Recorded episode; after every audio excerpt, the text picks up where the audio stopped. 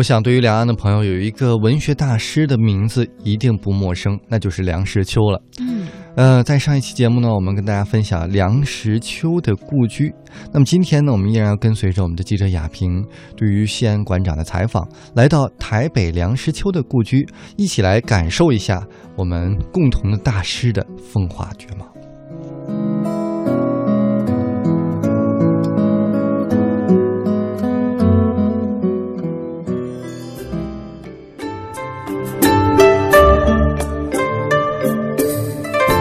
听众朋友，大家好，我是的雅萍。听众朋友，大家好，我是谢安。我现在在台北的梁实秋故居，呃，他在云和街十一号。那这一间的话是原来梁先生的书房，书房，哎，书房。那我们现在把它变成一个茶室，所以在这上面就是一个古琴。所以有时候大家可以到这头来，就是说找几个朋友就一起喝喝茶，或者愿意到台湾想知道台湾茶有哪些的特色，应该怎么泡法。那我们这边也有开课这样子的，只要先预约都可以，哎，采预约制，就是大家边喝茶还可以看到我们窗外的风景。是啊，是啊，而且我觉得这个小景很不错，是是是，蛮有和风的。哎，还有，然后我们那边就有竹子嘛，在中国文学里面，对不对？要君子啊，一定要有竹才行啊，对。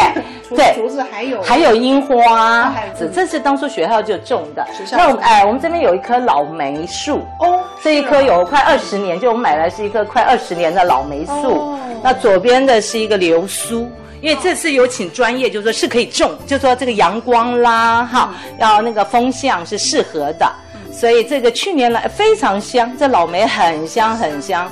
然后也会结一些梅子，梅子，哎，流苏就要跟张爱玲啊，还是要有一些文学气息的，对对 对？对，所以啊，尽量让它，然后后外面是一些鹅卵石啊，嗯，所以这样门打开的时候，这样感觉，因为日式房子比较强调是内外要无限延伸，嗯，所以在我们这边的时候，如果秋天来，我们都还是希望不用冷气，嗯，所以把门打开，这样子大家就可以直接看到后面的，就跟室内连在一起，而且那个风。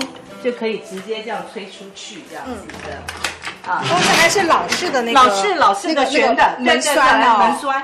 然后我们这边，哎，我们这边还其实还可以打开一个东西啊，就是在这个后面，您可以看到，那就是台风来的时候那个风挡风板。所以万一台风来的时候是可以挡住的，那个都是原来的。这边也开放游人，有有有有有有。哎呀，我们其实有前后门，那我们希望大家能够从后门进也很棒，因为学校在这个墙外都有把一些梁先生的作品，好都放做了一些小板子，所以放在外面的栅栏上。所以说大家这样走过来，从后门进来也是就可以，哎也可以，可以，然后都可以看到那些我们精心设计的一些栅栏上的那个文字，这样。子的是，就是哦，这是你们的春联呢。对，这是一个那个台湾的一个宜兰的艺术家，非常棒，他很有格调哎，很有格，他非常有趣。他不是那种很制式的，是，他就像图画一样的。对对对他在这边曾经也帮我们做过，他会用台语吟古诗，台语更符合中原古音，对，闽南话，闽南话更符合古音的河洛嘛，对，河洛，所以他用那个唱起来。哎，好有意思耶！对，大师师大，哎，师大大师，所以他玩这个文字游戏，对对。今天我是说他一个独立翻译那个莎士比亚全集，这是他的第二版，对，这是他的第二版在这里这样子。要念的吗？作为最对啊，对，而且是莎士比亚的剧本，一定看他的。而且你们你们后来有没有去演？有有啊，毕业公演毕业。啊，那你有演哪哪一位？就是演那种王啊，站在那边。好，真的，这个就是我们当年读书的时候啊，要他的《英汉大词典》。那其实他自己后来还写了很多书啦，也有戏剧方面的，也有文学史，也有他的书在那里的。对，所以他不只写这些而已。现在就是梁实秋故居这边来了大陆游客，你有没有跟他们交流？有些很很多机会，我有时候觉得很感动，就是说。呃，至少来我们这边的人都是一些呃准备好的要来的，所以他们有的人是说啊来不及，可是就说来十分钟就是大陆来的游客，他说他还是要进来看一看梁先生曾经待过的地方这样子，所以基本上哎，其实有年轻人哦，也有差不多有年轻年轻人也很多。那后来我们就才知道，因为在台湾的话，也是现在的高中课本上。有梁先生的选文，听说在大陆也有，有有，我们都有学过。对对对，所以现即使现在年轻人也会来，那当然还是年纪大的比较多。像有好几次机会，都是大陆的一些退休教授也有来，所以我们大家也就聊了一些这样子。啊，这梁先生的以前的照片，或者他跟胡适，嗯，啊，然后他自己在各地的游玩的照片也有一些，对，对，他的儿子会有来过台湾，对，那他原来。在台湾的那个女儿后来就去了美国，那他现在剩的大就这一个女儿，差不多八十二岁左右，那他还很关心我们，嗯呀，因为我们这边有时候会办一些公益活动，嗯，那像比如说我们在呃这样说起来是去年底，我们有帮台东的神父办了一个募款活动，那我们都没有找外人，都是自己朋友募款。那我们把后来我们活动结束以后，我们 PO 在那个 FB 上，梁女士看到了，她就说可不可以捐捐钱？我们说啊好啊，他说捐给谁？那我们就把那个那个神父那边的一个联络的一个电话给了他。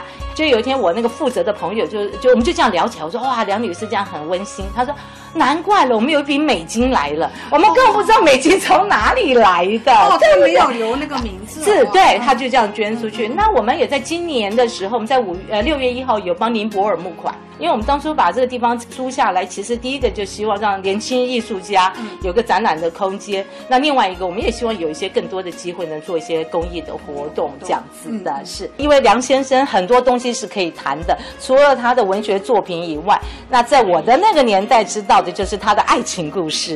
那时候在台湾闹得轰轰烈烈的，对对对，因为他的大家可以知道，他的他当初的第一个婚姻啊，其实也是他喜欢那个女生。所以他们也不是那么媒妁之言呐。然后他的这个呃梁夫人也跟着他到美国去了。后来梁夫人就真的是很意外的，就是在他们到美国去看女儿的时候，他竟然在超市的时候被一个楼梯打下来啊，然后让他过世了。那梁梁先生那时候就写了一本书怀念他。结果呢，他先在中央日报上连载，最后再集结成书。当他在连载的时候。他竟然又爱上另外一位女子了，所以那个事情就闹得很大。因为那个韩晶晶女士，她是一个比她小个二十五六岁，而且当时那个年代，在当时年代，而且她的职业，她是演艺人士，就是唱歌这样子的。那所以那时候师大很多梁老师的学生就站出来护卫老师，说老师不能晚节不保啊，这样子的。是，所以我们的这些有收集这些照片，我们现场都可以看到。那你可以看到这些照片上。上面的韩晶晶女士 看到了，哎，很漂亮，很漂亮。而且后来我们也有很多机缘，就像上次有一个客人来，他就是说，当年他祖父就是梁先生跟韩女士结婚的时候的主婚人，他就说他们家只要一听。韩女士要去，大家就很兴奋，因为她很漂亮。对对对，大家就躲在那边去看她这样子的。对，所以这韩女士在这里。可是她在她手下也写了很多，像《白猫王子》啦，还是有在那边一直都还是有创作的。嗯，就是说爱情还是激发了我们大师的一个创作的灵感。是是 是，完全不一样的一个来源这样子。所以哎呀，这个时代看大就很好，而且他是本来你就说念戏剧这些，本来就应该属于浪漫型的啦，哈，所以还蛮有意思的。对。